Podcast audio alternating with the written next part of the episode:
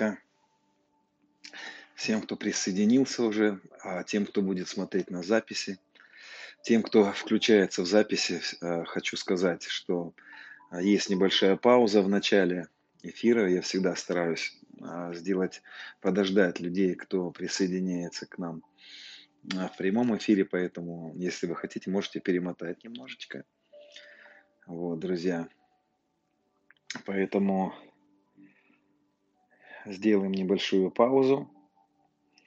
Сделаем небольшую паузу. Аллилуйя.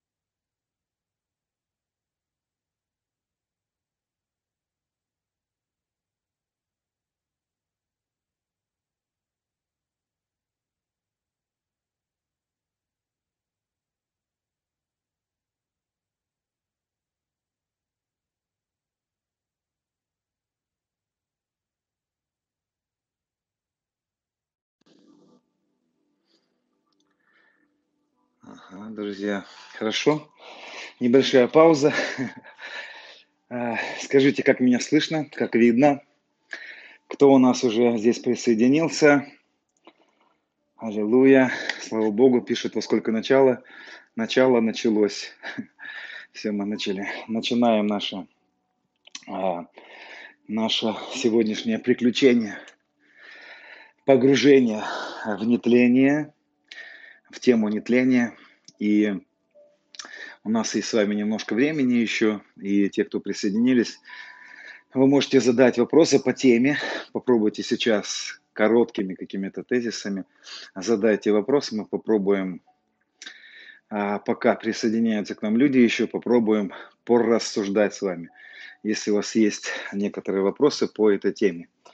Вот. Сегодня мы будем говорить о теле. Москва приветствует, пишут а, Кривой Рог. Друзья, тут у нас а, из Гавань. Кто-то из Совгавань, наверное. Ну, хорошо, можете написать, можете написать свои вопросы. Те, кто будет смотреть в записи, а, мы отключаем комментарии, потому что идет немножко такая полемика очень часто в комментариях, особенно на такие темы, когда мы говорим о нетлении. В этой теме я говорю о том, что а, нам важно погружаться как церкви Христовой и распаковать жизнь, как это было жизнь Еноха. Я говорю здесь о том, что я не вижу в Писании а, а, запрета на это. Вот пишут, если у нас власть отдать жизнь и принять. Я думаю, что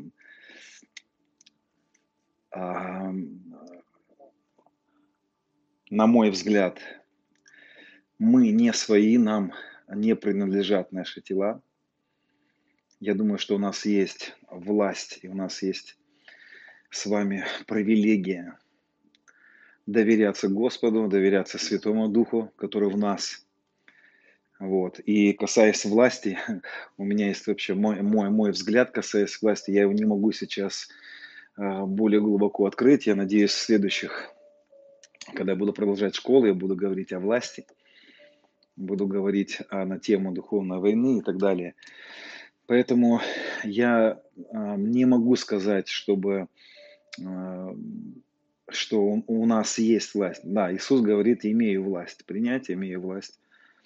А, отдать, имею власть. Я думаю, что правильно было бы сказать, что Христос в нас, Он проявляет через нас, и мы, вместе с Ним, усиливая Его власть у нас, потому что, хорошо, вот такой вопрос, что на него попробовать ответить коротко не получается на самом деле. Поэтому я все-таки ну, уклонюсь от этого вопроса, потому что нужно будет углубляться в тему понятия власти и так далее. Я все-таки думаю, что у нас есть э, привилегия э, быть сокрытым от власти греха, от власти э, смерти и быть под властью Божией. Я все-таки так верю. Хорошо. А, размышляя молитвы «Отче наш», про наши долги понятно. А кому мы прощаем? Какие долги у нас?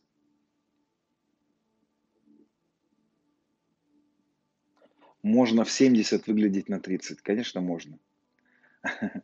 Хорошо, попробую ответить вот на вопрос молитвы «Отче наш». Кому мы прощаем долги? Друзья, а, на этот вопрос я отвечал в первых э, уроках этой школы «Новое творение», где э, мы говорили с вами о синайском мышлении. Я говорил о синайском мышлении, потому что на самом деле у нас много людей бывает в долгах. Мы многим, многих берем в долги. Кого нам, э, кому нам отпускать долги? Тем, кто нас обидел, мы очень часто их берем в долги. На самом деле не прощение – это долг. Что делает человек в непрощении? Он берет человека в долг. Ты должен измениться, чтобы я а, имел с тобой отношения. Ты должен а, попросить у меня прощения. Это долг. Эти долги нужно отпустить. Поэтому а, на эту тему я говорю в, в теме «Синайское мышление». Вот там мы разбираем момент долга, момент того, что нам важно отпустить долг. Я верю, что э, вот здесь вопрос, как почувствовать близость Иисуса. Друзья, в этой теме, эту тему мы говорим, говорили с вами в а, также предыдущих уроках, тема единения со Христом. Мы сейчас некоторые уроки спрятали а, из общего пользования, потому что мы их немножко переделываем, вставляем вставочки, работают над ними, а, над этими уроками операторы некоторые. Вот, поэтому в эти, эта тема единения со Христом, как почувствовать Христа, как переживать Его, как ходить. Друзья, это все, это прямой эфир, кто-то спрашивает, это, это прямой эфир. Поэтому эти вопросы, как ходить близко с Иисусом, это тоже в предыдущих темах. Хорошо. Я думаю, что э, у нас уже присоединилось достаточно людей, друзья, и мы, э, и мы все пойдем, давайте в эту тему, тему нетления. Вот, попробуем с вами погружаться, разбирая более глубоко.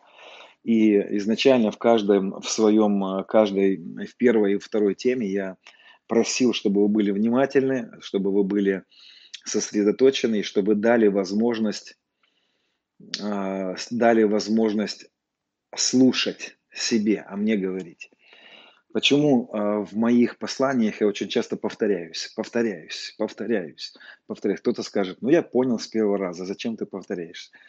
Дело в том, что в моей практике я обнаружил неоднократно один и тот же, одна и та же ситуация, что люди, некоторые люди, а я все-таки стараюсь не просто, знаете, быть проповедником, который выдал тему и все. Я стараюсь быть человеком, который объясняет, который, а, который не просто сказал и пошел, это ваша проблема. Я пытаюсь донести, я пытаюсь объяснить, я пытаюсь пережевывать, так скажем, друзья. Поэтому а, я стар... попробуйте слушать, если вы понимаете с первого раза мысль, дайте возможность другим, потому что я знаю достаточно людей, которые пишут мне, что они с третьего раза и там или с другого раза, там, когда переслушивают, только начинают понимать. Поэтому почему так важно понимание? Мы в харизматическом, так скажем, движении в прошлое время больше рассчитывали на, значит, на переживание. Я считаю, что необновленный ум – это как дрявое ведро, через которое вытечет все то, что возможно налить в этот, в этот сосуд, потому что я видел это неоднократно, как мы изгоняли бесов из людей, необновленный ум возвращал все обратно. Мы исцеляли людей, на необновленное мышление все обратно возвращалось и так далее. Друзья, вот у нас здесь шалом из Греции. Греция.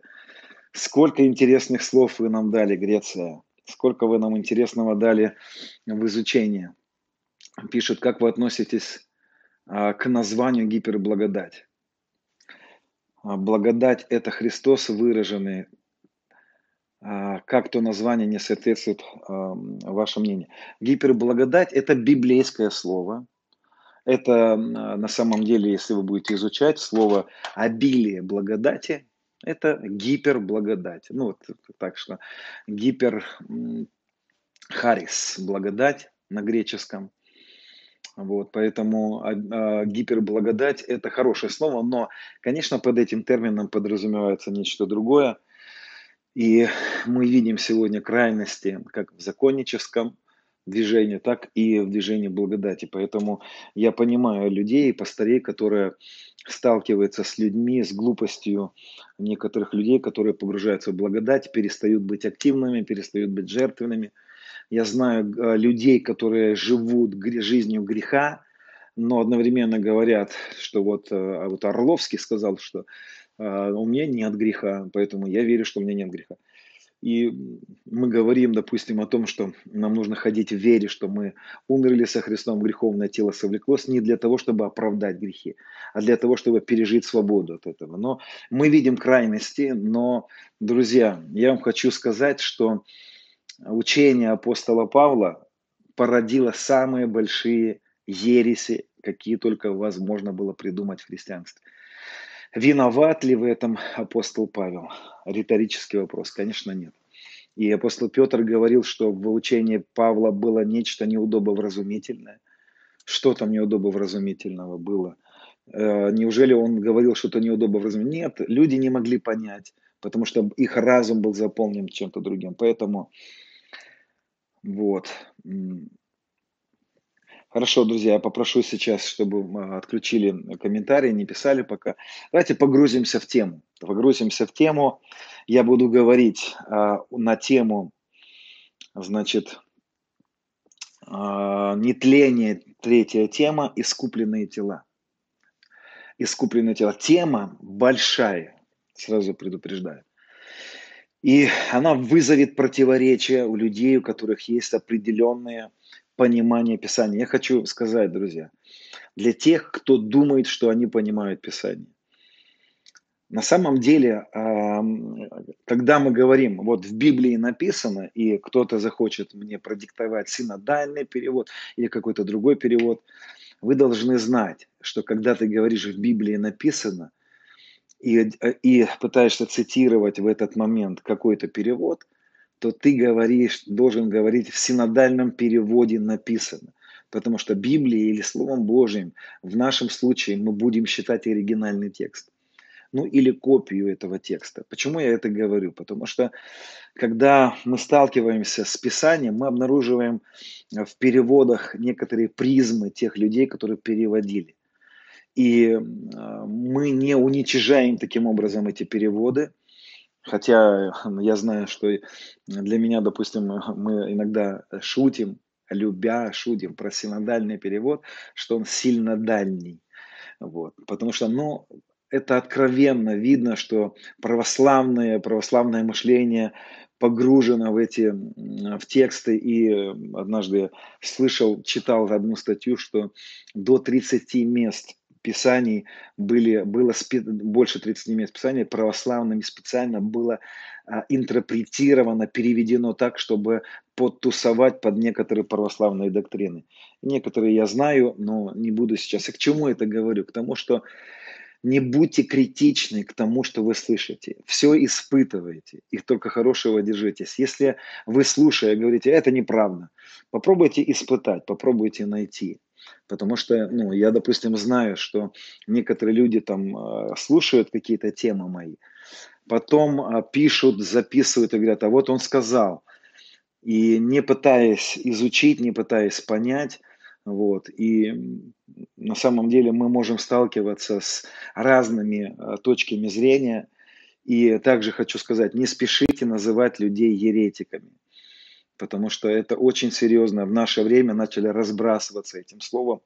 Это очень серьезные вещи, поэтому ты, ты можешь сказать, у него такая точка зрения, я с ним не согласен, но не спеши а, обзываться, не спеши критиковать. Потому что тема, которую я сейчас буду говорить, она, конечно, а, в традиционном понимании, а, вот мои убеждения столкнутся с традиционными пониманиями. И я буду в некоторых сферах сегодня молотом разбивая некоторые утверждения и буду переводить по-другому местописание, а вы будете благосклонны ко мне, если я где-то ошибусь. Потому что я хочу вам сказать, я, те, я выражаю свою точку зрения. Это мое, мой теологумен. Хорошо. Первое, то, что мне хочется сказать. Я много лет провел с осознанием того, что, как меня учили еще в 90-е, когда я пришел в церковь, знаете, я на веру принимал все то, что проповедовалось, но они же старшие, они же знают.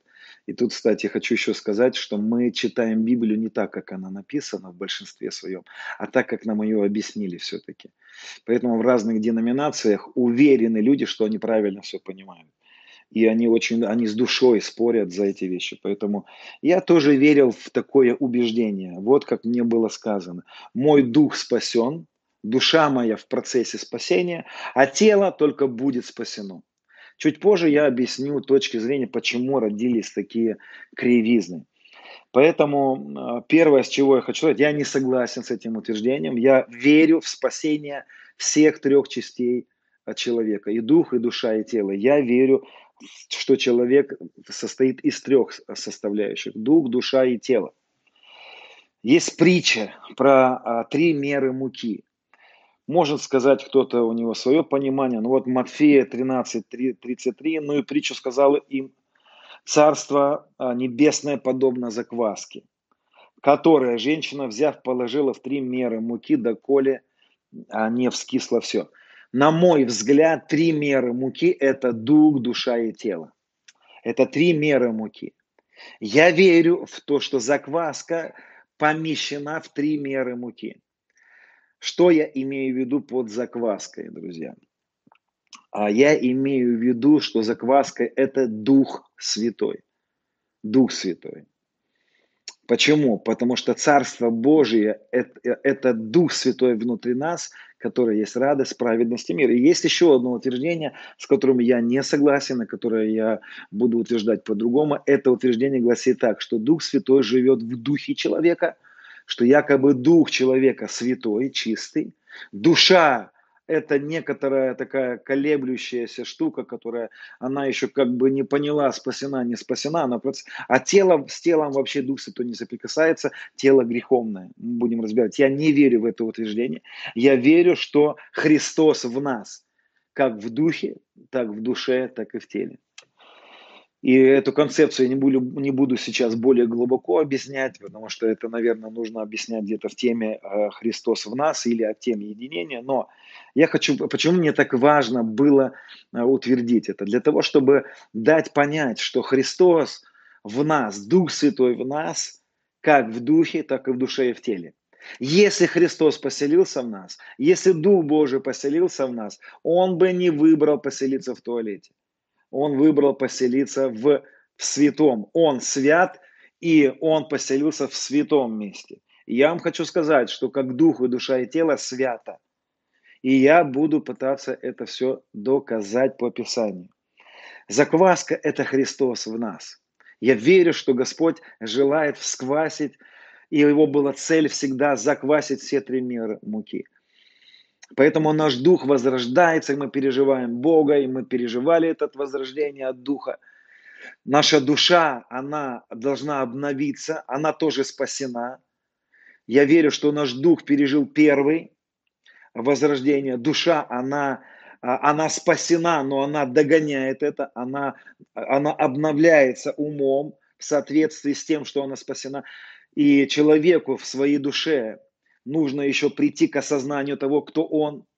И душа, она не то чтобы не спасена, душа, она не, одна, не обновлена в своем уме. Она продолжает иногда думать, как старое, как старое творение. Поэтому душе не спасение нужно, душа не спасается, а душа обновляется своим умом в соответствии с истиной, в соответствии с умом Христом.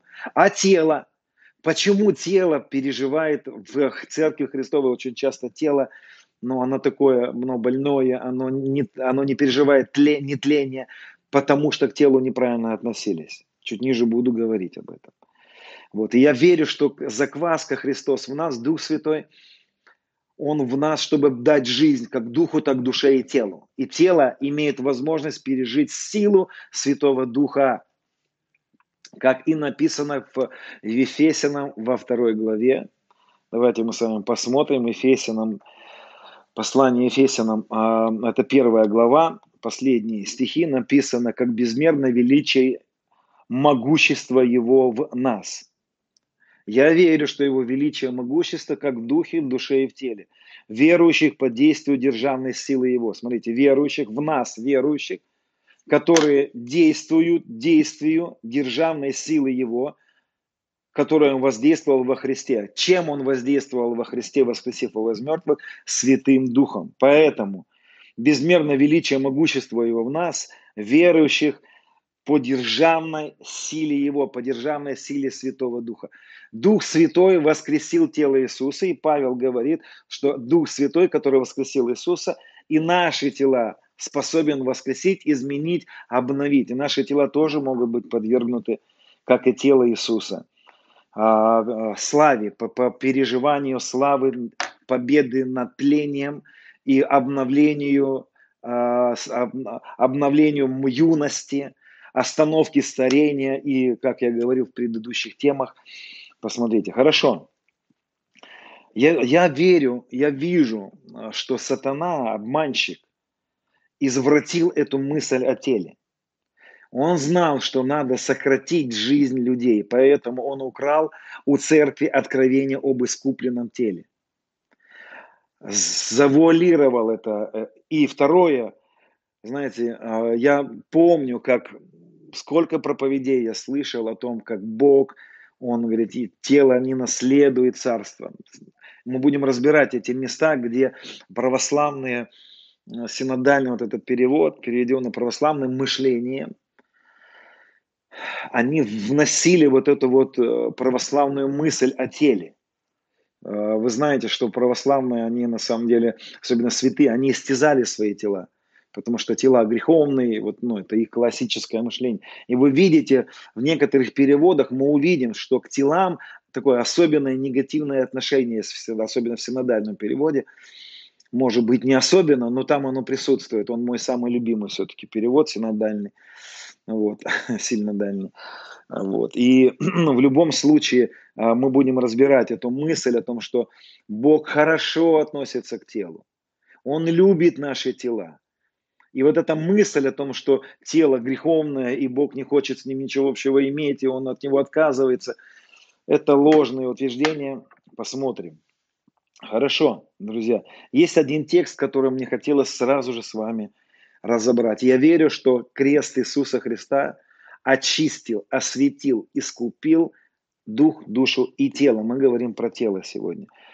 Итак, смотрите, Писание утверждает, 1 Фессалоникийцам, это вот один из первых текстов, которых я обнаружил, в котором присутствует искаженная мысль о теле. 1 Фессалоникийцам 5.23.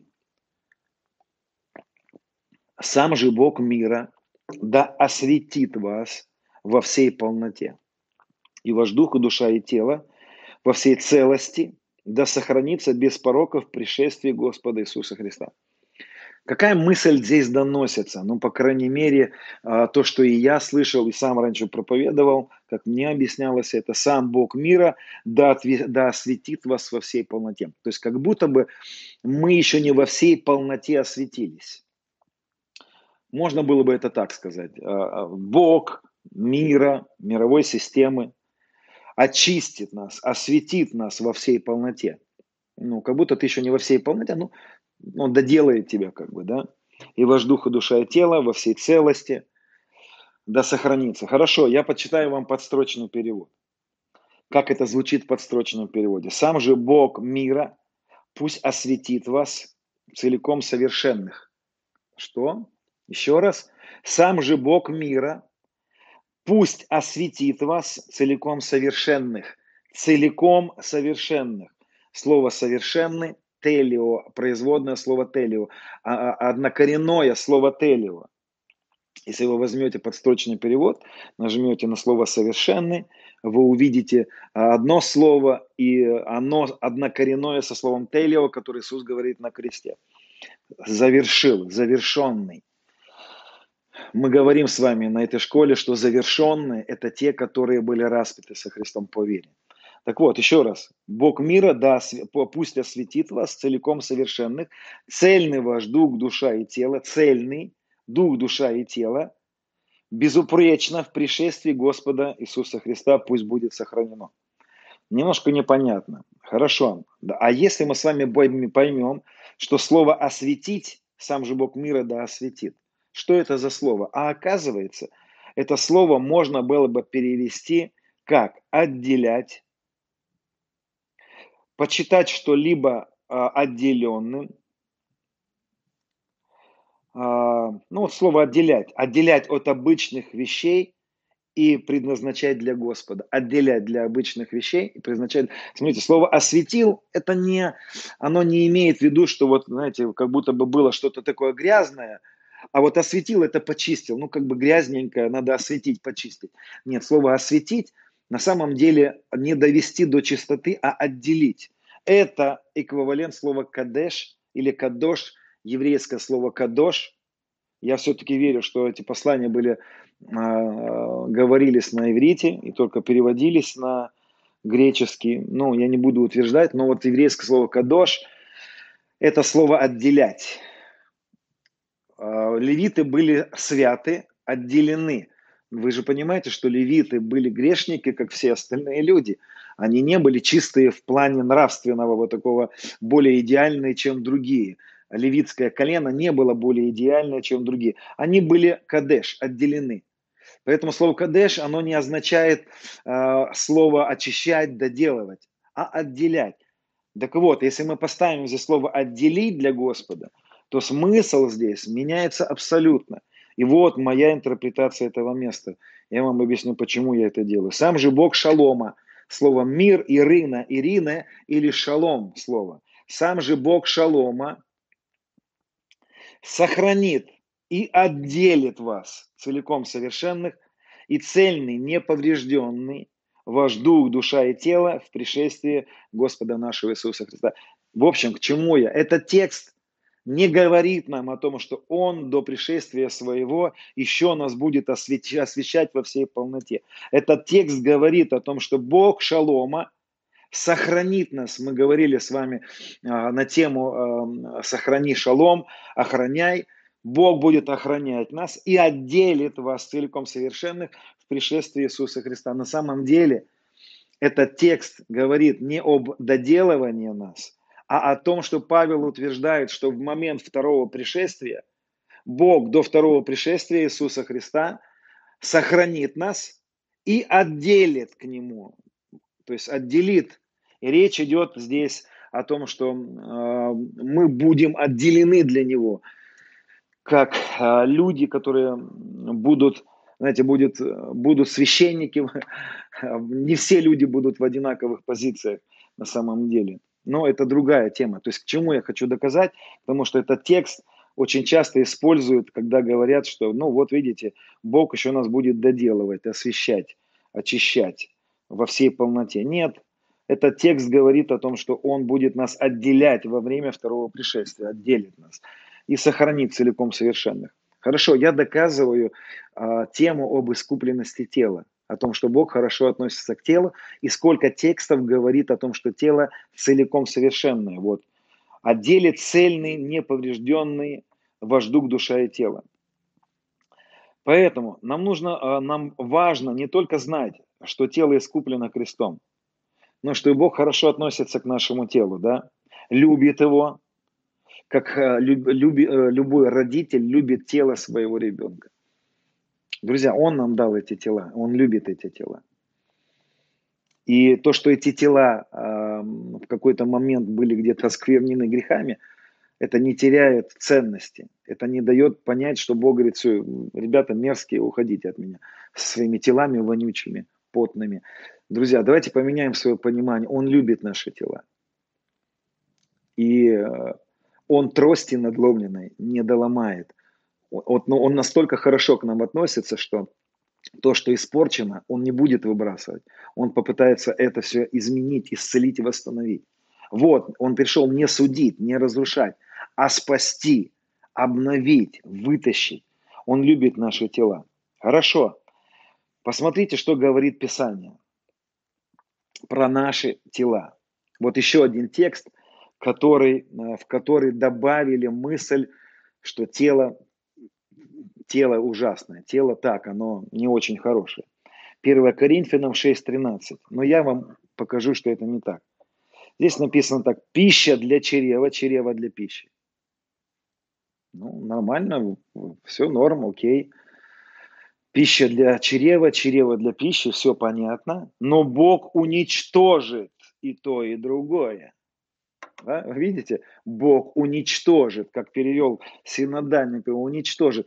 Вы знаете, я всю жизнь, когда читал этот, вот сколько я помню, я читал, думаю, Господи, если ты собрался уничтожить это, значит, это как-то не очень тебе нравится. Потому что уничтожают то, что просто вот я уничтожу. Что уничтожит? Пищу и чрево. Подожди, ты сам нам дал пищу и чрево и собрался уничтожать это? Это не в характере Бога. Вот здесь искажено слово, потому что слово уничтожить нужно было бы перевести как упразднит. Упразднит. И то, и другое. И это меняет мысль, друзья, меняет мысль, мысль. Потому что когда мы понимаем, что Он упразднит, это не означает, что Он это не любит. Это означает, что у небесных тел будет, мы будем говорить про небесные тела чуть попозже, там будет другая, э, другая анатомия, там будут другие функции. И не потому, что э, чрево и пища плохи. Иисус кушал, и мы знаем, что э, даже вино пил. Аккуратно с этим, аккуратно. Я ничего здесь не утверждаю. Я, кстати, вино не пью если что. Вообще алкоголь не пью, не потому что, ну, просто чтобы понимали, чтобы я тут сейчас не подтолкнул кого-то. Но в любом случае, если он кушал, он кушал мацу, он кушал мясо, евреи вкусно кушают. Вообще евреи очень любят кушать. Вообще все еврейские праздники наполнены, наполнены едой. Мы в церкви любим кушать, мы любим чай пить, мы любим застолье делать. Это у нас есть день рождения церкви, мы собираемся, столы накрываем, кушаем хорошенечко. Потому что все еврейские праздники, как евреи говорят, состоят из трех вещей. Они говорят, нас хотели убить, у них ничего не получилось, а теперь давайте хорошо покушаем и отметим это. Пища – это хорошо, и чрево – это хорошо. И он, он любит это. Но, да, и дальше, смотрите, э, тело же не для блуда, внимательно послушайте, тело не для блуда, но для Господа. Да как относится к телу Господь? Хорошо, Он любит тело. Тело не для блуда, а для Господа. И Господь для тела. А я вам хочу сказать, что можно было бы и сказать не просто для, а в теле. Посмотрите внимательно, поизучайте. Господь, написано, тело же не для блуда, не для блуда, но для Господа. И Господь в теле, для тела. А кто-то говорит, он только в духе, а кто-то говорит, он только там спрятался в стерильной атмосфере, и вот он никак вот оттуда не выходит, потому что душа, она так себя, тело вообще. Нет, тело для Господа. Вот это слово «для», его очень часто можно перевести как «в», Пожалуйста, попробуйте проверить, посмотрите. Другой текст интересно. 1 а, Коринфянам 6.20. «Ибо вы куплены дорогою ценою, поэтому прославляйте Бога в телах ваших и душах ваших, которые суть Божьи». Подождите, Божьим что является? Тела и души? Да, Тут продукт не написано, кстати, потому что очень часто, когда они говорили душа, они одновременно и продукт говорили. Это надо понимать. Тела наши искуплены. Подождите, давайте еще раз поймем. Вы куплены, мы с вами куплены. Что куплено им? Что выкуплено им? Выкуплено им, куплено, заплачена цена. За что? За дух? Нет, заплачена цена крови за тело. Я вам предлагаю в следующий раз, когда вы будете принимать хлеб и вино, принимайте с провозглашениями и с верой. Ты пролил кровь и выкупил мое тело. Мое тело искуплено. Мое тело целостно. Мое тело принадлежит тебе. Тело для Господа. Другой текст говорит, разве не знаете, 1 Коринфянам 6.19, вот, не знаете ли, вы разве не знаете ли, что тела ваши суть храм живущего вас Святого Духа, которого вы имеете от Бога, и вы не свои. Вот, и вы куплены дорогою ценою. Поэтому прославляйте Бога в телах ваших и душах ваших. Разве не знаете, что тела ваши – храм? Друзья, наши тела – храм. Это очень ценная и драгоценная часть Божьего, Божьего устройства. Божьего устройства. И на самом деле, если мы поймем это, мы начнем по-другому к нашим телам относиться. Это очень важно на самом деле. Вот. А, пять секунд буквально я сейчас открою один текст, где написано, что тела наши, тела наши написано, Аллилуйя, Иисус, спасибо. Смотрите, Писание говорит, что тела наши члены Христова. Да?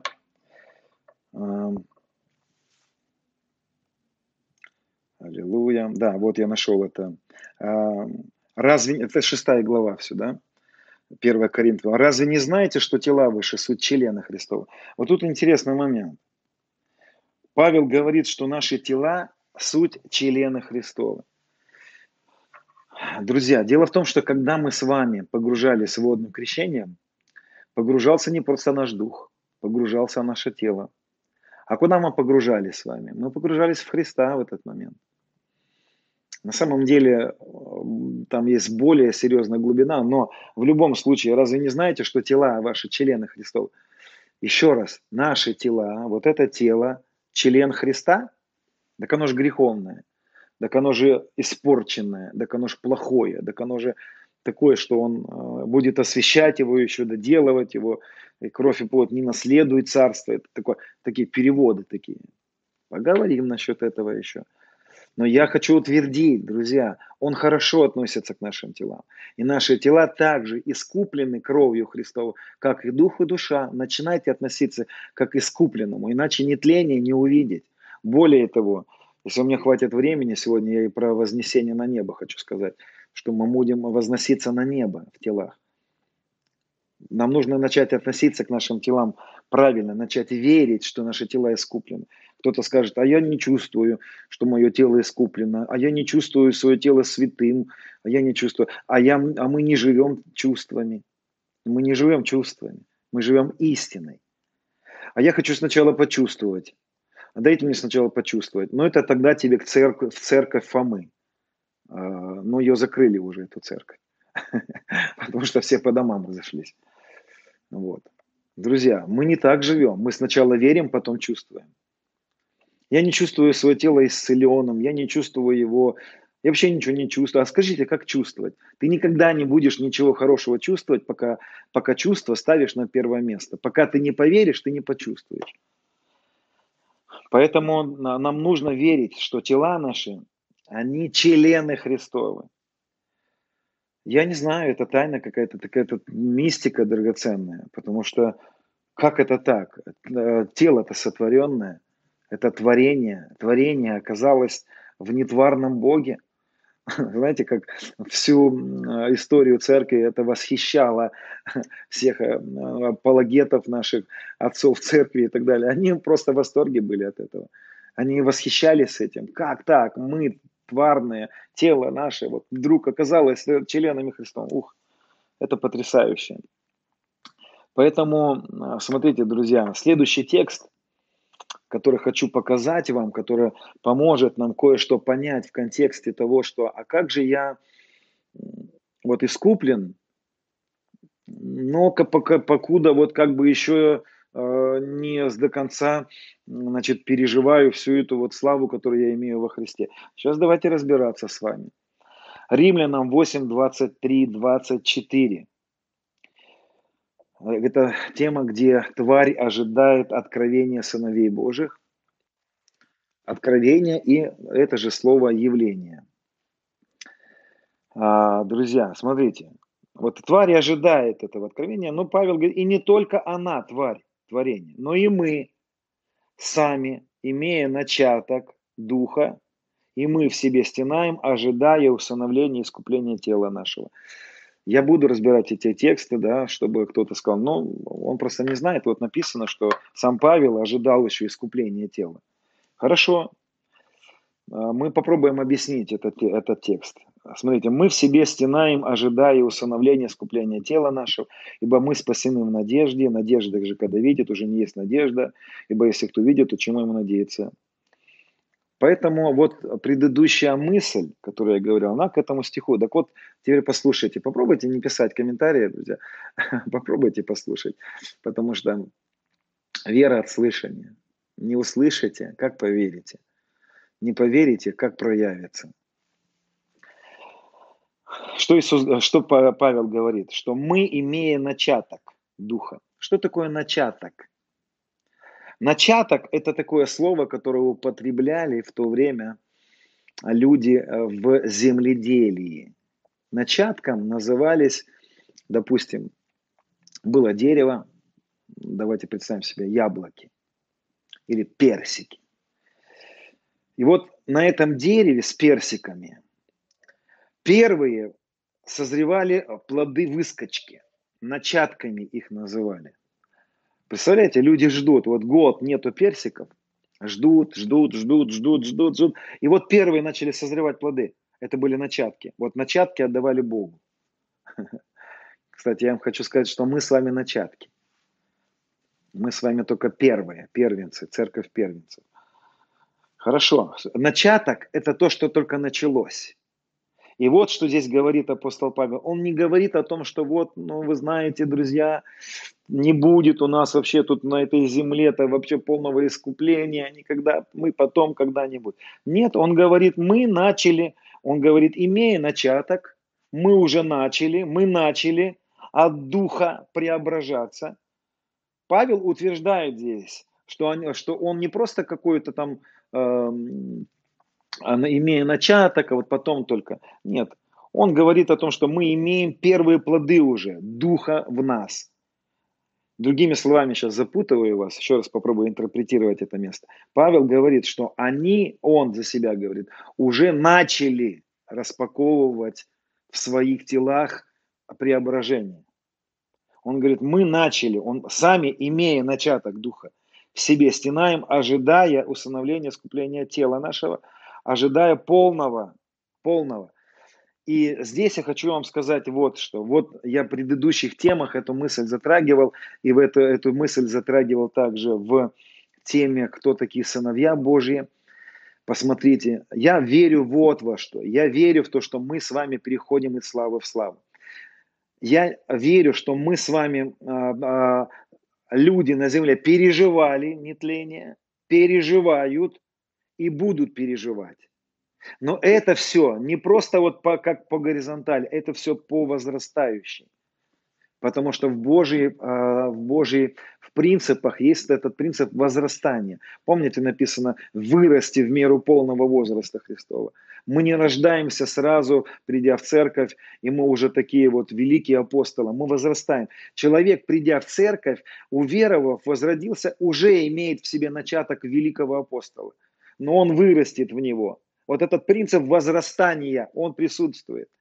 И я хочу подчеркнуть здесь, я не говорю про принцип доделывания, что вот тело, оно не до конца искупленное, оно не до конца очищенное еще, и он его очищает еще. Нет. Я говорю о том, что тело наше искупленное его работой на кресте, но по мере того, когда мы слышим истину, по мере того, когда мы принимаем эту истину, начинаем ходить в вере, мы распаковываем, и начинаем возрастать, возрастать в нетлении, возрастать в искуплении тела. Это принцип закваски, который мы читали в самом начале этой темы. Помните, Царство Божие как закваска, которая попадает. Что делает закваска? Она моментально всквашивает все. Она что, моментально взрывает и все меняет? Нет. Моментально произойдет при втором пришествии Христа, когда мы моргнем глазами, и все воскреснут и моментально изменятся. Вот там это будет моментально. И большинство верующих, которые не верят в искупленное тело и не верят, что они могут не тлеть, они переживут вот это там потом. Они все переживут нетление, но мы с вами можем уже сейчас начинать в этом. Потому что Павел говорит здесь, что он имел начаток. Он уже начал первые плоды распаковывать. И мы говорили с вами, а что, он, что было в жизни апостола Павла? На глубине морской пробыл день и ночь.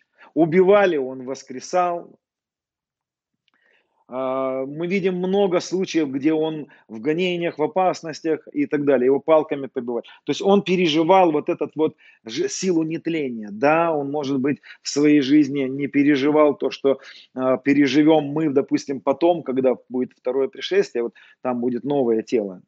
Господи, чуть ниже про это буду говорить опять. Вот. Но он имел начаток. Я верю, что мы можем распаковывать эту тему нетления – мы можем, э, кто-то больше, кто-то меньше, в зависимости, скорее всего, от предназначения, от э, веры человека, от глубины желания, может быть. Поэтому, значит, я верю, что здесь идет речь о том, что апостол Павел, он хочет нам донести мысль, что и он ожидал, что вот его тело будет полностью все преображено, хотя он отчасти что-то переживал. Чтобы в эту тему еще добавить мысль, я возьму послание к евреям, шестую главу, где написано про тех, которых нельзя обновлять покаянием, которые а, познали там э, силы грядущего века. Что за силы грядущего века? Вот то, что будет в грядущем веке, некоторые уже сейчас начали переживать. Какие-то грани, какие-то силы грядущего века. И здесь не ограничено, вот, я не нашел Писания, чтобы ограничил Господь, сказал, вот только 5% можете пережить того, что все переживут потом. Мы видим, что у нас есть Енох, в конце концов, у нас есть Илия, которые переживали вот этот вот, у нас Авраам есть, и их много этих прецедентов, которые пережили вот это нетление, пережили воскрешение мертвых. А куда делись те, которые воскресли в момент смерти Христа, святые воскресли, зашли и свидетельствовали? Это вообще интересно, если поизучать это. Куда они исчезли, эти люди, где они на данный момент, эти святые, кто эти были святые? Ну ладно, я не затрагиваю эти спорные вопросы. Поэтому мы спасены в надежде. Надежда – это ожидание. И мы спасены уже, мы уже искуплены, но мы в ожидании. И мы с вами имеем возможность здесь уже вырастать из веры в веру, вырастать в этой, в этой мысли. Хорошо. А, если кто-то не понял, попробуйте переслушать еще раз мне эту, эту часть. Хорошо, следующая интересная мысль. Мы с вами давайте попробуем, откуда же в церкви появилась а, вот эта атака на, на тело. Значит, а, об этом я, кстати, тоже рассказывал в теме совлечения греховного тела. Более подробно здесь я немножко вскользь это затрону. Дело в том, что а, есть так называемое богословие апостола Павла.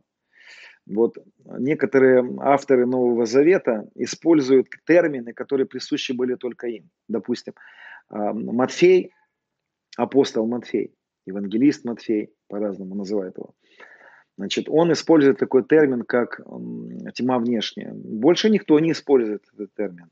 Вы не, не найдете ни у кого больше. Так вот, а у апостола Павла были тоже свои терминологии. У него было свое богословие. Он по-своему объяснял а, некоторые моменты. Так вот, апостол Павел ввел в свое богословие такое понятие, как греховное тело. Вы обнаружите, что в посланиях апостола Павла, который не хотел, чтобы на его посланиях родились ереси, ложные убеждения, но все-таки это произошло, потому что мысль была потеряна. Так вот, в его откровении, в его э, учении присутствует два, два понятия, два слова. Сомо и саркс, греческое слово сомо и греческое слово саркс. Он в своих посланиях разделяет эти понятия. Другие авторы Нового Завета и вообще Библии не разделяют эти два понятия и под сома или под саркс имеют всегда только лишь одно тело. Но апостол Павел разделил эти два слова, сома и саркс. Значит, что такое слово сомо? Греческое слово сомо или мясо тела. Что такое саркс? Это тело греховное, тело, подверженное а, испорченности, греховности, безнравственности. Откуда это появились эти терминологии? Вот удивительно, что апостол Павел взял это, а, эту мысль у гностиков, потому что было распространено это понимание, и ему, а, миру, живущему тогда, греческому миру, миру с греческим менталитетом, с греческим языком, ему приходилось апеллировать тогда вот э, понятным им текстом. Так вот, в терминологии, терминологии а, гностиков было такое понятие, как греховное тело. Гностики говорили, что тело человека испорченное, греховное. Дух человека хороший, а тело греховное. И вот когда человек умирает, освобождается от тела, дух выходит, и вот дух спасается от, от греховного тела. Вот так они представляли спасение гностики. Ну, у гностиков много было разных э, интерпретаций. Их, э, я читал, изучал эту тему, но их было разнообразие великое гностиков. Кто во что гораздо. Но вот основная мысль была такая. И Павел, чтобы тому миру объяснить греховность человека, использовал их термин «саркс» – греховное тело. В этот момент апостол Павел не имел в виду, что само тело только греховное. Потому что другие авторы Нового Завета и Иисус доказывает о том, что не только тело, а тел, человек испорчен был во всех трех частях. Так вот, а, Павел, желая объяснить, что человек греховен, называя терминами, вот греховный человек, да, он а, в этот момент пытался объяснить не про тело греховное, а про греховную испорченность. Поэтому под понятием греховное тело он имеет в виду испорченность человека или жало смерти, грех. У меня там есть около 10 разных пунктов, как разные авторы Писания называют греховность человека. Ну так вот, а что же под понятием сома он использовал? Сома – это тело, это не греховное тело, просто тело. Вот в этом слове сомо греческое там не используется понятие греховное тело, просто тело. Так вот, вот эта вот его терминология была не понята в истории. Вот исторически – очень много людей, и даже отцы церкви, они этим э, увлекались, они уже не могли понять многие, значит, что имел в виду апостол Павел, и они считали, что тело греховное. Они избивали свои тела, унижали свои грехи, там, но роди, рождалось из-за этого непонимание, что имел в виду апостол Павел. Рождалось много разной практики плохой. Но Павел имел в виду, что греховность человека, саркс, когда человек был распят со Христом, было совлечено, совлечение греховного тела плоти. У нашей плоти было греховное тело, вот его у нас совлекли. Но так как церковь не понимала, к чему я это объясняю? К тому, что из-за непонимания родилось целое понимание, что тело человека плохое. И вот в православной культуре, которая принадлежит синодальный перевод, повторяю мой любимый перевод, православной культуре, да, они, они не придают значения, они не разделяют там. Может быть, и сейчас современные как-то еще богословы пытаются это понять, потому что и протестантское это движение только недавно начало погружаться в эту тему и различать тему Саркс, Сома, вот, потому что стали доступны источники и начали понимать что-то. И вот родилось вот такое плохое отношение к телу человека. Тело греховное, Бог, а Бог же с грехом-то не имеет ничего дела. Все, Бог отрицает греховное тело, и поэтому дух спасен, душа спасается, а тело это греховное. Потом даст новое тело. Почему он даст новое тело? Потому что это греховное. Все, ребята, финита в мусорку только. На самом деле, я не буду более глубоко доказывать это, но я хочу вам сказать, что на самом деле тело человека, новое тело, сейчас будем вот как раз этот текст читать, 1 Коринфяна, можете открывать Библию. Вообще я советую читать Библию. Так вот, вот это новое тело, о котором мы сейчас будем читать, это не будет новое тело. Написано, что оставшиеся до второго пришествия моргнут, и тела их изменятся. Им не дадут новое тело. То есть не получится так, что это тело упало, а новое тело ему дали. Нет, Писание говорит, тело будет это же, но оно будет во мгновение ока изменено и станет, станет подобным Его телу, вот, которое сейчас у Иисуса. На данный момент у нас такие тела, как у Иисуса, когда Он жил до смерти.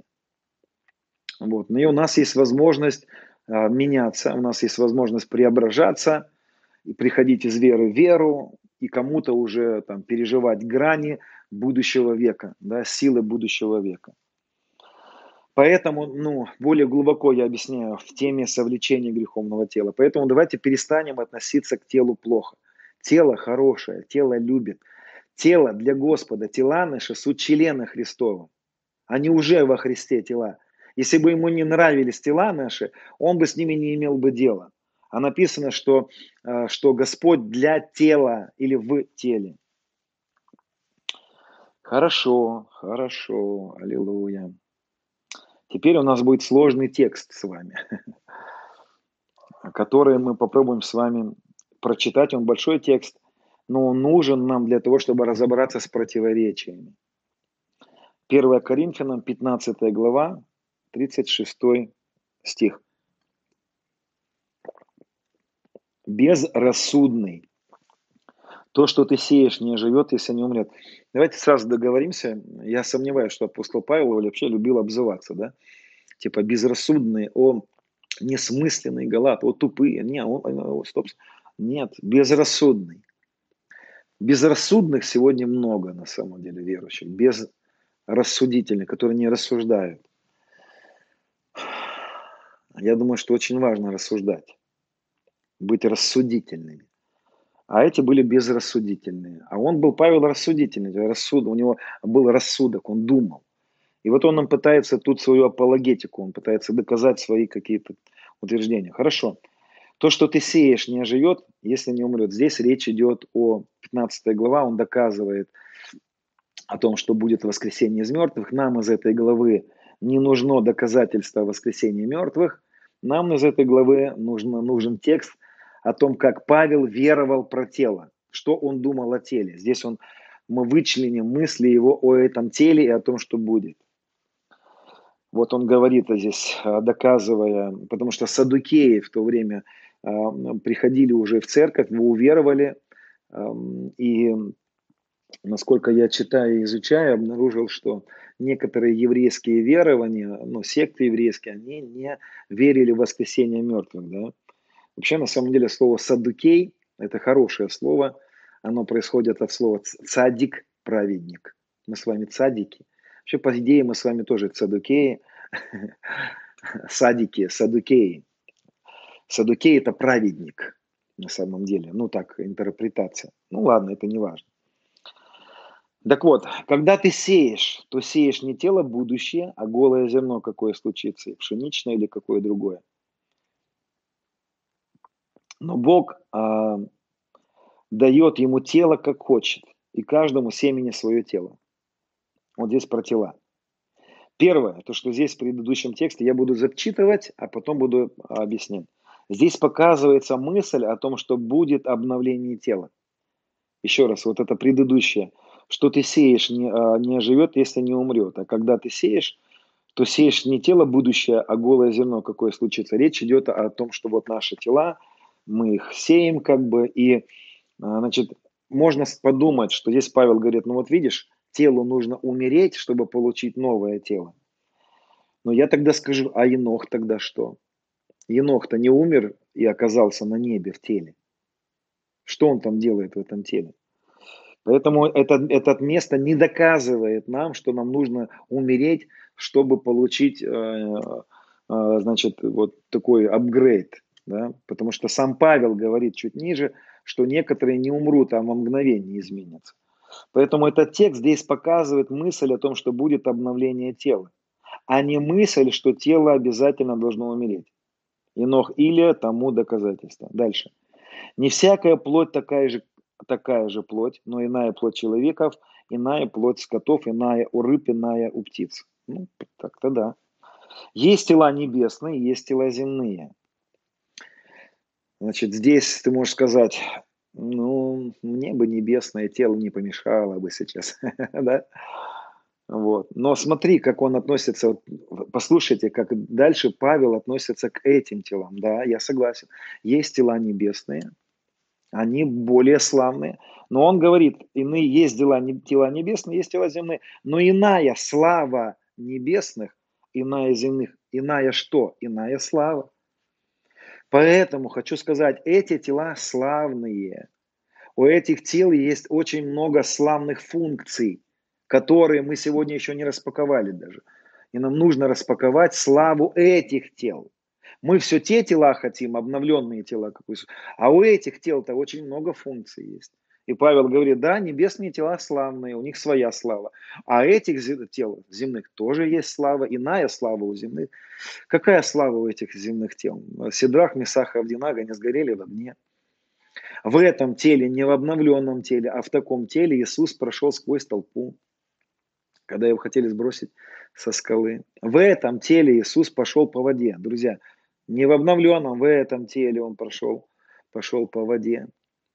В этом теле он пробыл а, в пустыне. Непонятно, вот некоторые говорят, что и без воды, ну, не знаю, некоторые говорят, что с водой. Но неважно, это, это, эти тела а, могут светиться. Моисей светился. В истории церкви было много людей, которые светились, горели, излучали свет – наших э, конференциях, служениях есть люди, которые регулярно у нас покрываются золотом. Знаете, вот просто вот золотом покрывается весь кто-то спрашивает, да зачем? Ну, а зачем огонь в день Пятидесятницы сошел языками пламени? Кто-то может объяснить? А зачем был шум с неба в день Пятидесятницы, там, да, в четвертой главе, там, да, потряслось что-то, ну или наоборот? Зачем было землетрясение?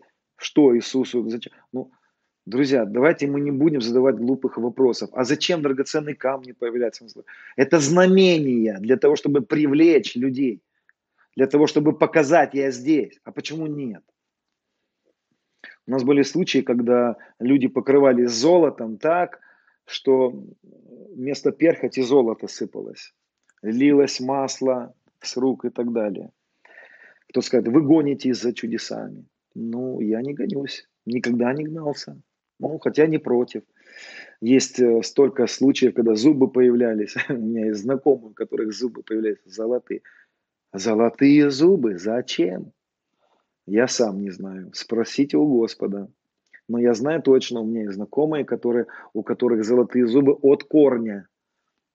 Причем живые, живые зубы, но золотые.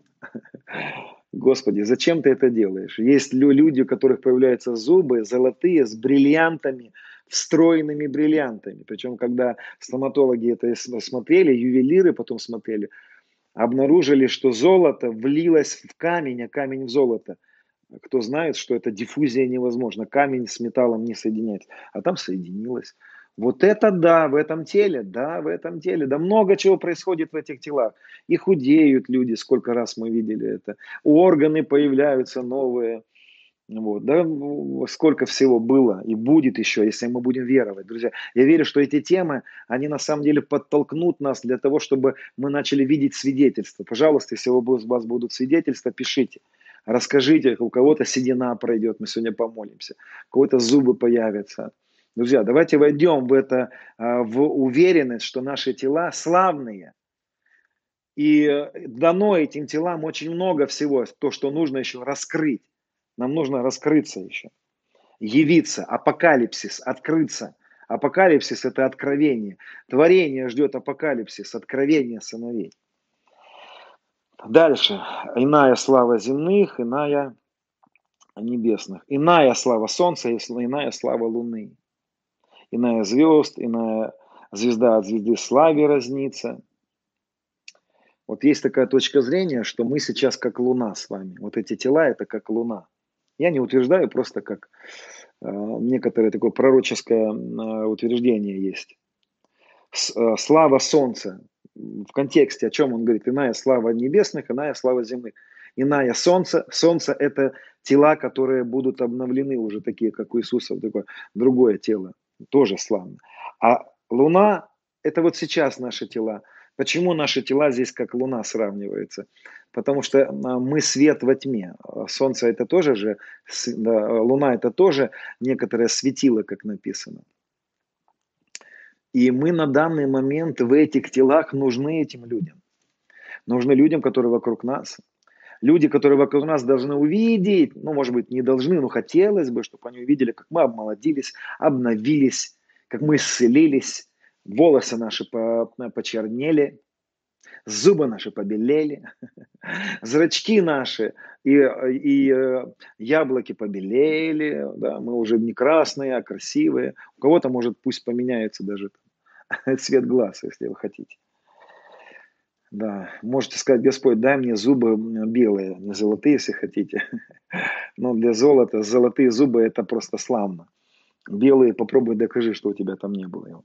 Хорошо мы похожи на Луну, которая светит во тьме. И слава наших тел, она нужна сегодня этой тьме. Нам нужно проявиться в этих телах для тьмы, чтобы рассеять тьму. Ну, так, как мысль. Так и при воскресении мертвых. Теперь слушайте, при воскресении мертвых сеется в тлении, восстанет в нетлении, сеется в уничижении, восстанет в славе. Сеется в немощи, восстанет в силе сеется тело душевное, восстанет тело духовное. Есть тело душевное, есть тело духовное. Так и написано, первый человек стал Адам душою живою, последний Адам дух животворящий. Хочу заметить, что Адам стал душою живою не после грехопадения. Тело душевное – это неплохо. Но я не буду сейчас объяснять эту мысль, я буду делать отдельно блок о душе. Вот там я буду объяснять, что значит тело душевное. Это благословение на самом деле, иметь тело душевное. Вот. Но здесь Павел говорит, что вот эти тела душевные, да, как вот у перстного, они э, в уничижении, да, здесь мы видим, как он их называет, немощь присутствует. Ну, конечно, мы видим, что эти тела, они, они в них что-то есть такое, что, что мы можем, ну, тленное, болит еще где-то. Но мы-то с вами сейчас э, говорим, друзья, не о том, что мы чувствуем, мы-то говорим сейчас с вами о том, что у нас есть во Христе, и о том, что мы во Христе можем начать проявлять. И то, что есть прецеденты в Писании для этого. И а, не духовное прежде, а душевное, потом духовное. Душевное тело, смотрите, вот что я хочу вам сказать, друзья, в этом контексте. Что а, как здесь написано, первый человек из земли перстный, второй, второй Господь с неба. Какой перстный, таковые перстные, какой небесный, таковые небесные. И вот здесь вот мы какие вопрос, кто мы с вами? Мы как перстные или мы как небесные? А вот теперь загадка, богословская загадка. Павел говорит, как мы носили образ перстного. Павел, стоп, стоп, стоп, стоп, стоп, стоп, остановись. Так мы носили или носим образ перстного? Интересно, да? Мы носили в прошедшее время образ перстного, будем носить образ небесного. Будем носить вот, образ небесного. Так вот, интересный момент. А кто мы? Мы на данный момент с вами во Христе начатки. Мы в начатках, мы вот только начали этот процесс. Мы уже не то, но еще и не то. Трудно? Ну да, да. Здесь я вам хочу объяснить, чтобы вы поняли. Я, я вам говорил, чтобы понять меня, нужно будет, наверное, переслушать еще этот, э, этот момент. Теперь смотрите, вот что я имею в виду. В этом, в этом тексте мы еще раз видим принцип из славы в славу, что не лишает нас возможности переживать силы грядущего века.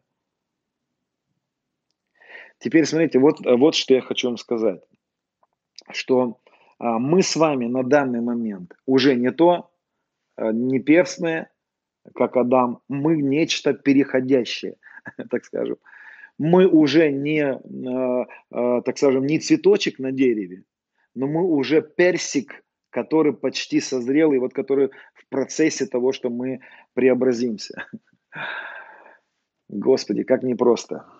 Хорошо, но скажу вам, братья, что плоть и кровь не могут наследовать Царство Божьего и тление не наследует тление. Вот здесь э, еще одна мысль очень важная, на мой взгляд. Вообще у меня все мысли важные, вы заметили, я всегда говорю важное, важное.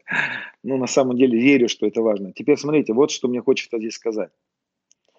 Значит, я верю, что наши тела на данный момент могут не умирать. но могут умереть. Внимательно. Наши тела могут не умирать, но могут умереть. Тела, которые, о которых говорит Павел, которые во мгновение ока при пришествии Христа, при гласе Архангела будут даны, вот эти тела, они уже и умереть не могут. А эти тела на данный момент могут умереть, но могут не умирать. А вот те тела, у тех тел исчезнет возможность умирать. У нас на данный момент появилась возможность не умирать и не тлеть. Но если тебя убьют, ты можешь умереть. Но тебя тогда можно воскресить. Сила воскресившего может тебя воскресить. Вот такая интересная мысль. Эта же мысль, она присутствует в моменте про грех. Смотрите, наши, наши тела, наша новая натура может не грешить.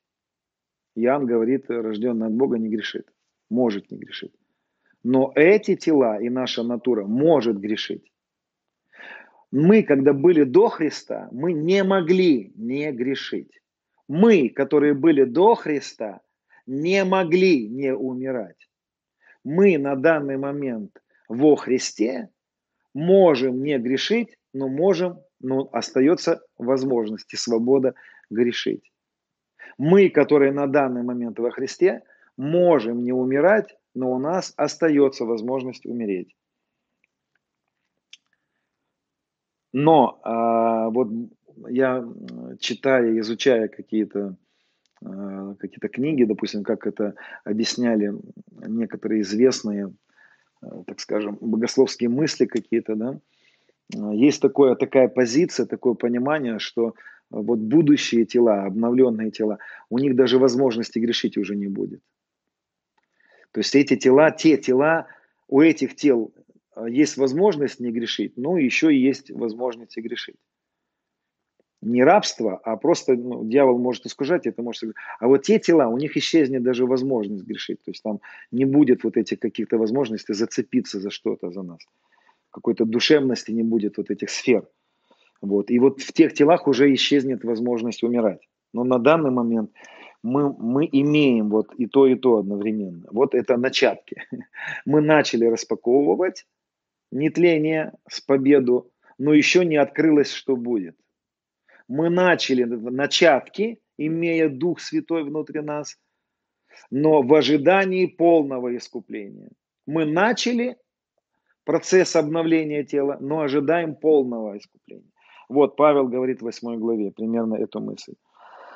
Поэтому вот, вот этот текст, а, еще раз, но скажу вам, братья, кровь и плоть не могут наследовать Царство Божьего. Значит, как я раньше тоже слышал, это вот в этом негативном контексте я раньше читал, что кровь и плоть не могут наследовать Царство Божье. Вот тогда кровь и плоть, она греховная, она не может. То есть она грязная. Ну, примерно это выглядело так для меня раньше. Бог в стерильной атмосфере находится, в операционной стерильной. Прокварцевали, ни одной бактерии, а твое вонючее тело греховное туда не может зайти. Вот так вот я раньше думал, как здесь написано. Царство, скажу вам, плоть и кровь не могут. У меня тогда вопрос, если это так понимать, что наши тела делают во Христе? Как наши тела стали членами Христовыми? Странно, да, но, наверное, немножко не, не вяжется, потому что Христос это явно Царство Божие. Явно Христос и есть Царство Божие, а наши тела члены Христова. Мы точно, наши тела члены Царства Божьего. А здесь написано, что кровь и плоть не могут наследовать Царство Божьего.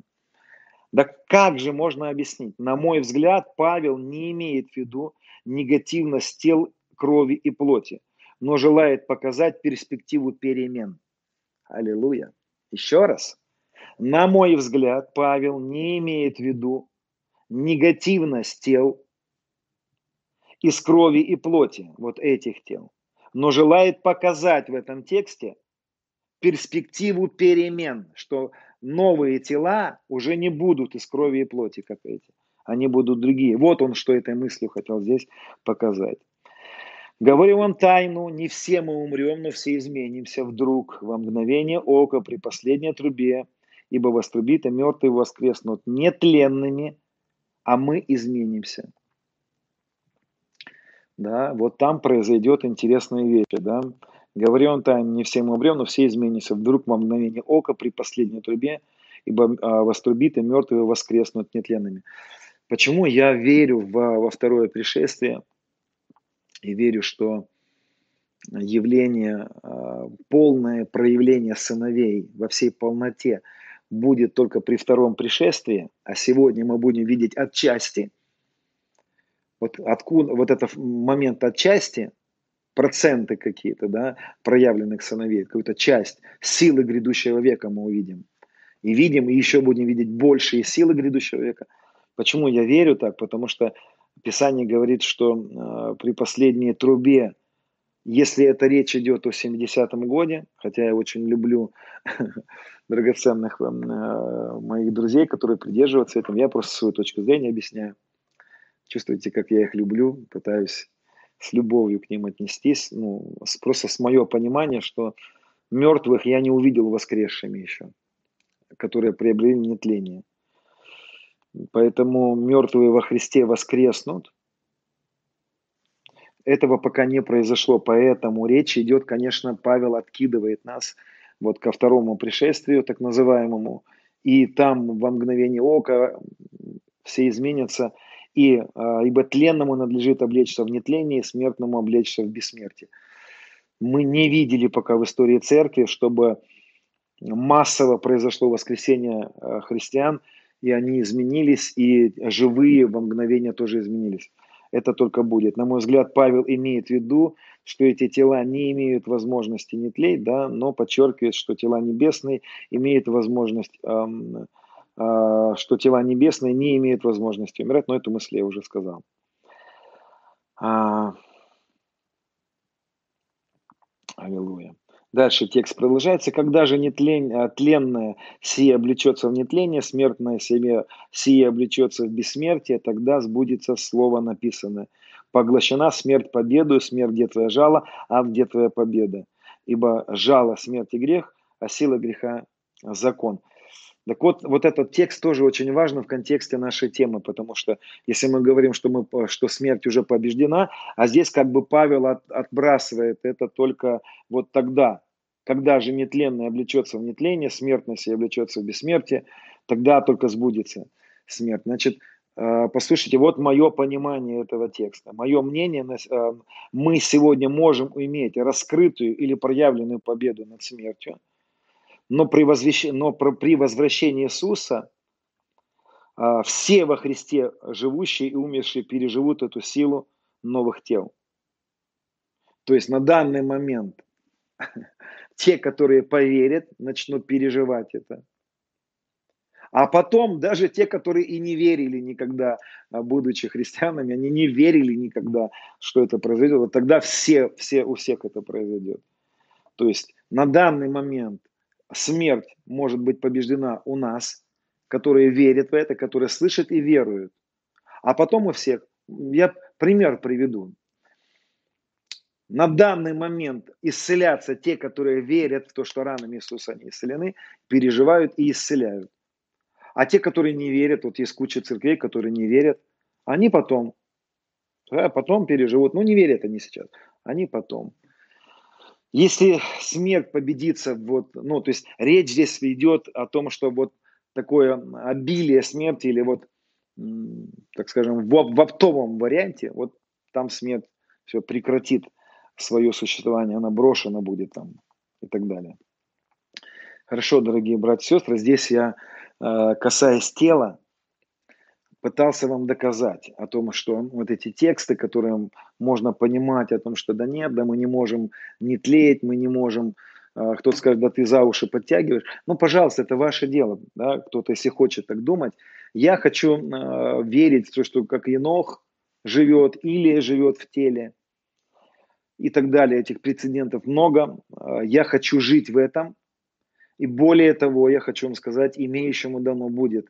Я живу на данный момент как имеющий. Я уже утверждаю, что у меня это есть. 117 Псалом, 17 стих, лично про меня. Это мой узкий путь.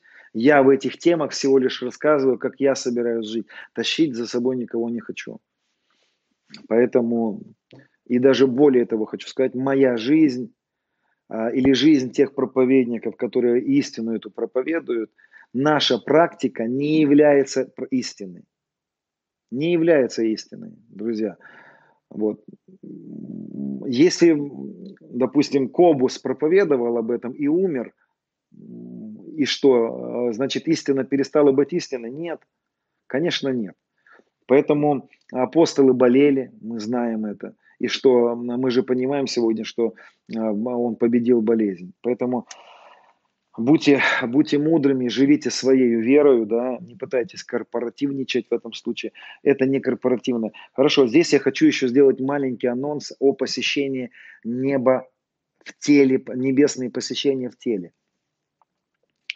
Друзья, а, Енох написано «жил с Богом». Я верю, помню, я в первой теме говорил, что жить с Богом – это и есть жизнь вечная. Если ты не начал жить с Богом, пожалуйста, начни жить с Ним.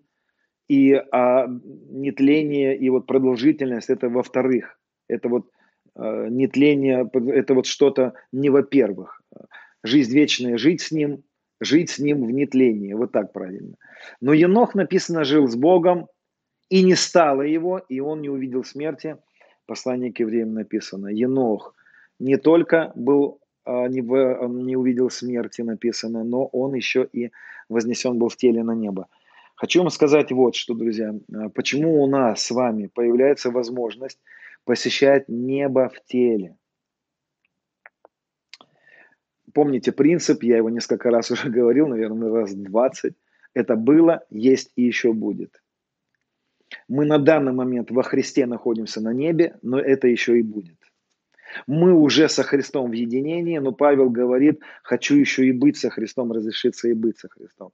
Но сам Павел говорит, что он с ним, Христос в нем, и он во Христе, но он говорит, я еще и с ним хочу быть. Это возрастание, это некоторые ступеньки. Это есть, но еще будет. Так вот, наше посещение неба в теле начнется только если мы начнем правильно относиться к нашим телам. у Господи, я сейчас помазание просто переживаю, когда начинаю говорить это. Почему? Почему мы не слышали о посещении неба в теле э, в нашем в наших вот окружении, в, в современности, так скажем. А я вам хочу сказать, что на самом деле Римлянам 14.14 14 говорит, «Я знаю и уверен в Господе Иисусе, что нет ничего в самом, в себе самом нечистого. Ух ты, Павел, ну ты, ты просто дерзновенный человек. Вот он за себя говорил, да? Он говорит, ребята, ну вы за себя отвечаете. Я утверждаю, он говорит, я знаю и уверен в Господе Иисусе, что нет ничего в себе самом нечистого.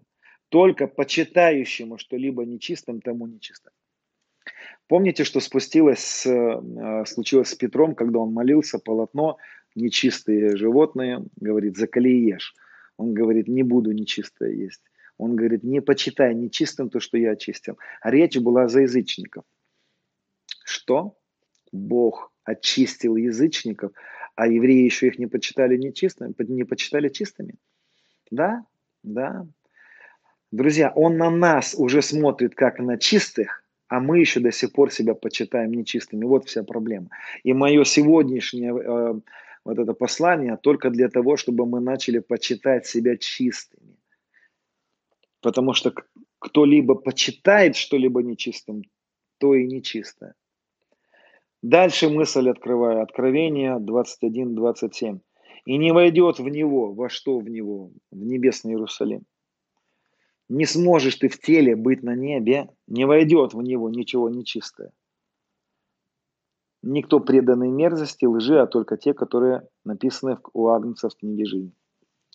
Первое, то, что нужно тебе, чтобы посещать небо в теле, переживать нетление, переживать вот эту славу тела, полеты, перелеты, это твое верование. Кто почитает что-либо нечистым, тому и нечистое. А нечистое не войдет, не войдет в него, в небесный Иерусалим, ничего нечистое.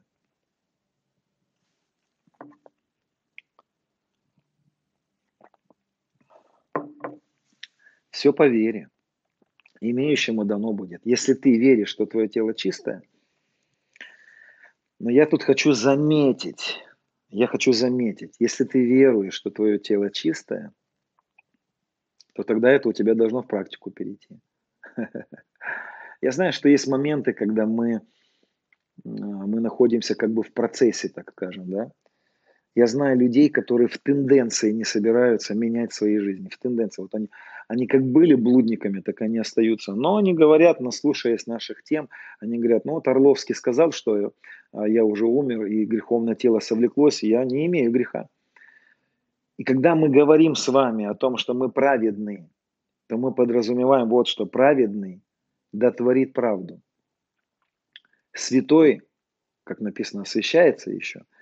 Посмотрите, можно было бы это перевести так. Святой да творит святость, да поступает свято. Если ты святой, если ты праведный, то тебе нужно будет начать жить так. А жить так тебе поможет Дух Святой. Закон Духа. Завтра будем говорить, вот более глубоко поднимать еще раз закон Духа, который в этой же теме нетления. Без него, без закона Духа, здесь очень многие вещи непонятно будут. А если человек еще грешит, то он нечистый. Давайте я вам попробую объяснить, друзья. А, услышьте меня внимательно, сейчас не пишите, послушайте. Вот как вер, верит Орловский. Я верю, что для того, чтобы нам в нашей жизни закон Духа начал работать, а закон Духа, он для того, чтобы освободить тебя. В моем понимании есть де юре и де факто. Еще раз говорю, завтра я буду более подробно объяснять это. Чтобы в твоей жизни сила Святого Духа начала работать, и там, где Дух Господень, там свобода. Но Дух Господень во всех нас, но Он не работает в нашей жизни, покуда ты не начнешь верить. верить. Закон Духа включается вот когда, когда человек, для чего мы учим людей, что они праведны? Чтобы они поверили в это и дали возможность Духу Святому привести нас в соответствие с тем, во что мы поверили. Это похоже на то, как укушенный змеем э, еврей сочетал в себе две вещи. Одновременно у него был яд, но он должен был смотреть на распятого змея и говорить, я уже, яд уже поражен. Для чего мы учим людей считать себя праведными и э, распятыми и совлечение греховного тела? Не для того, чтобы оправдывать греховность, а для того, чтобы сила яда прекратила свое влияние. Но я вижу сегодня некоторых людей, которые в тенденции продолжают грешить, они даже не собираются со Святым Духом, с законом Духа жизни – приходить в практическую свободу. Они оправдывают себя и говорят, ребята, ничего страшного, третья жена, нормально, все окей и так далее. Я завтра буду более подробно разбирать эту мысль, поэтому я больше рекламы сейчас даю вам. Но, конечно, это тоже будет процесс определенный. Поэтому, друзья, вы скажете, ну, если это процесс, и в небесные сферы не войдет ничего нечистое, ну, я тогда, скорее всего, застряну в этом процессе. Нет, нет, нет, нет. Друзья, Отец знает, что, что мы с вами можем уже сейчас начинать посещать небо, потому что это по вере происходит. Мы начинаем ходить в вере. Он же наши тела считает чистыми как? По вере? Ну, понятно, что по вере. Понятно, что и дух наш, он по вере считает чистым. То есть он верующий в отличие от нас. В отличие от нас, он верит в то, что работа сына искупила нас. Но ждет, когда мы в это поверим. Поэтому, друзья, я сейчас вам хочу э, больше вот другую мысль сказать, да, о том, что чтобы нам посещать небо в теле, нам нужно начать верить, что ты искупленный, что ты чистый, что ты праведный. Это позволит тебе закону Духа привести тебя в практику святой нравственной жизни – это позволит тебе, твоему телу, посещать небо. Это верование позволит в твоем теле включить жизнь. И э, а, эта жизнь может вытеснить смерть. Хорошо, тут пишет мне, Денис, интересует свидетельства, где можно посмотреть их и почитать про людей, которые живут много столетий. На самом деле, если вы вот посмотрите, ну, хорошо, я, я не буду вам сейчас говорить эти свидетельства, потому что я, я обычно на Писание хочу опираться, да, где почитать это свидетельство? В Бытие, где, где в Бытие. Почитайте про Авраама, как он обновился в сто лет. Прочитайте про Сару, вот вам свидетельство. Скажите в Новом Завете, прочитайте про апостола Павла, как он написано, а, обновлялся, когда его палками побивали. Вот послушайте, как, как, сколько раз его избивали. Найдите, вот у Рейка Реннера есть очень хорошая тема, как он объясняет, как убивали Павла неоднократно, и как он воскресал, где у него обновление происходило. Вот это библейский, библейский момент. Библи, один из библейских героев, Симеон, который встретился с младенцем Иисусом, и он, он же говорит, там написано, все отпускаешь владыку, потому что этот человек жил много, там есть свидетельство, что он жил там 300 лет, это история церкви утверждает так, около 300 лет. Поэтому было чудо, что такое живущий так много лет встретился с Христом. Ну, друзья, на самом деле, посмотрите, залезьте в Израиль, в современный, там долгожители просто тьма. Там люди живут по 100, по 170. У нас в России живут люди, есть люди на Кавказе по 170 лет живут и так далее. Кто-то пишет, Путин хочет войну. Друзья, насколько у вас голова занята не тем? Как вы на самом деле не понимаете, что сейчас, э, что сейчас важно? А, есть всему свое время. Пожалуйста, если хотите ну, молиться сейчас там за войну, за переживаете за эти сферы, пожалуйста, я не против, но на других чатах это надо делать. Вот, потому что это немножко другой вопрос. Не пишите сейчас здесь пока. Не потому что мы далеко и нам все равно, потому что это другой момент. Не отвлекайте вот этим стрессом людей. Поэтому, друзья, вот что я хочу сказать. Я хочу с вами молиться сейчас. Давайте будем молиться с вами. Вот. Я знаю много людей, которые сейчас ходатайствуют за эту ситуацию. Я бы советовал людям, которые находятся на Украине, в Украине, в России, переживают, довериться Богу вот эти беспокойные молитвы, чем больше мы будем вот беспокойно молиться, вы думаете, это будет лучше? Нет. Поэтому давайте будем доверять больше. А, будем доверять больше Господу. Не обижайтесь те, кто, те, кто сейчас вот не надо полити, про, про политику. Простите, те, кто смотрит нас, будут смотреть нас записи, когда уже этой темы не будет. Но давайте сейчас с вами да, молитва за исцеление будет right now, прямо сейчас. Давайте будем принимать сейчас верование. Друзья, я вас зову за завесу, я вас зову в святое святых. На самом деле вы уже там. Я перетягиваю ваш разум и ваше сердце в откровение, где вы находитесь. Уже во Христе, уже обновленные, уже презрел, уже сохранил – Давайте будем делать с вами провозглашение. Друзья. Если у вас есть возможность включить себе музыку, какое-то пропитывание, можете включить какое-то поклонение, прославление, попробуйте. Мы с вами сейчас просто поблагодарим Господа. Будем в вере преуспевать в ней с благодарением. Я доверяю Тебе, Господь, и верю, что, тебе, что Ты любишь нас, наши тела, ты любишь наши все клеточки, все клеточки. О, аллилуйя. Спасибо, любимый. Все клеточки. И я благодарен тебе за силу обновления, за победу над смертью, за силы грядущего века. Благодарен тебе, что мы сегодня уже распаковываем начатки начатки духа, начатки. Мы уже начали сейчас переживать обновление, исцеление, обновление тела, остановку старения. Давайте скажем вместе, наши тела искуплены. Наши тела – суть члены Христовы. Мое тело – член Христов. О, Иисус, спасибо. Разве не знаете, что тела для Господа? для Господа. Господь, благодарю Тебя.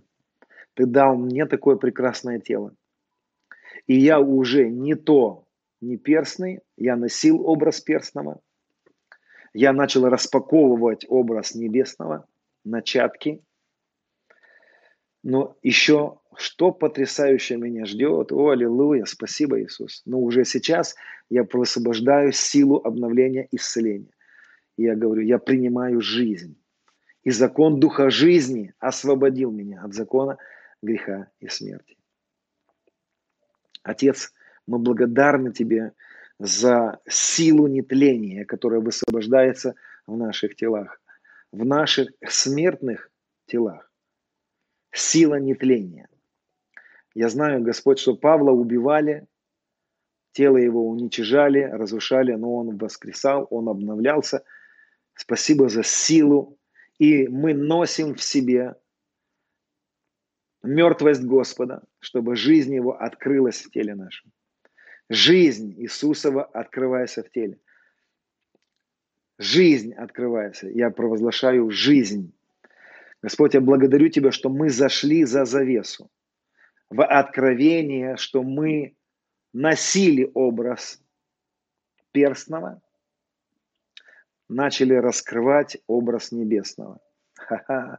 Господь, благодарим Тебя за обновление волос. Я просто молюсь Тебе, высвобождаю силу похудеть, обмен веществ, приди в норму во имя Иисуса. Тела обновитесь. Аллергия. Просто исчезни во имя Иисуса. Слух обновись во имя Иисуса. О, прямо сейчас зубы появляйтесь зрение восстанавливайся. От имени Иисуса я просто приказываю, провозглашаю жизнь, жизнь, жизнь, жизнь, жизнь, жизнь. Аллилуйя. Отец, благодарю Тебя, что Твое царство кровь и плоть не наследует. Благодарю Тебя, что в Твоем царстве такие тела, которые просто уже неубиваемые, как у Супермена. Я говорю, Отец, благодарю Тебя. О, Иисус, спасибо, что Ты любишь эти тела. Ты создал эти тела. Ты дал нам душу, прекрасную душу. Ты дал нам чрево в этом теле и пищу, чтобы мы наслаждались. И дал нам наслаждаться нашими детьми. Дал нам это, эти тела, прекрасные тела. Благодарим Тебя за Твой план. Кто-то пишет 5 килограммов, уйди. Китара Масондо. Фу, там у кого нужны 5 килограммов. Потому что и есть и такие тела. Пусть просто там появится нужные 5 килограммов. О, Иисус, спасибо, любимый царь наш. Благодарим Тебя, что мы в Тебе сокрылись от смерти. Ты лишил силы имеющего державы смерти, то есть дьявола. Аллилуйя. Да, килограммы лишние, уходите во имя Иисуса. О, тела, похудейте во имя Иисуса. Может быть, правильно сказать, аппетит приди в норму. Да, скажи аминь. Потому что килограммы уйдут, если аппетит не появится нормальный, они опять приделают ноги. Отец, я благодарю Тебя за финансы, которые Ты высвобождаешь, чтобы правильно питаться. Аминь. Скажи аминь. Благодарю Тебя за обновленный ум, за жизнь, которую Ты дал нам в новом творении. Благодарим Тебя, что мы новое творение во Христе Иисусе. И все старое прошло, теперь все новое. И мы распаковываем это новое, и мы входим в это новое и мы имеем начатки. Я благодарен Тебе, что мы возрастаем в том наследии, которое у нас есть. И мы еще пока не знаем, что будет, но я так рад, что ты потихонечку можешь открывать это. Я благодарен тебе, что даже там, когда уже не будет никаких этих земных, будет только небесно, и тогда мы будем распаковывать подарки и будем углубляться в наследие, я верю, что наследие неисследимое, неисследимое наследие во Христе. Благодарю Тебя за то, что мы все начали возрастать в меру полного возраста Христова. Благодарю Тебя за проявленных сыновей. Также благодарю Тебя за что открывается посещение неба в теле, потому что наши тела искуплены. И мы давайте почитать наши тела искуплены. Скажи, мое тело чистое, мое тело искупленное, мое тело готово войти в небесную сферу. Почему? Потому что я почитаю их чистым. Я перестал почитать нечистым тело, как и Дух Святой. Дух Святой, благодарю Тебя, что Ты почитаешь мое тело так, что поселился внутри меня. Аллилуйя. Так Ты почитаешь мое тело, что мое тело поселилось внутри Христа. Скажи аминь. О, Иисус, Иисус, клемо росса канта, курла бабо шете им рама носондо, дибра канталана грайда. Также высвобождаю пророческие сны, Принимайте сны от папы, но проверяйте. Не кушайте все сны подряд. Не все сны правильные. Но это отдельная тема. Друзья, я а, хочу с вами попрощаться. Я думаю, что уже достаточно времени мы с вами провели. Хочу вас отпустить. Суставы обновляйтесь, пишут. Сосуды обновляйтесь. Вот. Да, у меня, кстати, волосы тоже начали меняться. Мне несколько человек засвидетельствовали, что я начал, волос начал темнеть, но я пока еще не пытаюсь это э, сказать, но я не вижу, но некоторые говорят мне, что почему-то мои волосы стали темнее. Ну почему, почему? Начатки начали. Аллилуйя. Друзья, а, хочу вас э, пригласить на ретрит который будет у нас в Севастополе. Информацию вы найдете у нас на страничке, на YouTube, в Фейсбуке, ВКонтакте, Инстаграме. Хочу пригласить вас стать участниками партнерского служения молитвенного. Это для ходатаев. Пожалуйста, если вы не ходатай, не, не бегите туда. Если у вас будет нужда за какая-то замолиться, пишите. Я отправляю эти нужды в ходатайственную группу. Там будут молиться за эти нужды. Также хочу пригласить э, стать участниками партнерского финансового служения. Если хотите, также информацию можете найти на моих страничках в Фейсбуке, ВКонтакте и Инстаграме. Друзья, вот кто-то пишет, я ходатай. Спасибо тебе. Друзья, с миром Божьим а, давайте будем распаковывать. Я верю, в следующие десятилетия мы еще много поженем а, славы от этих откровений. С Богом!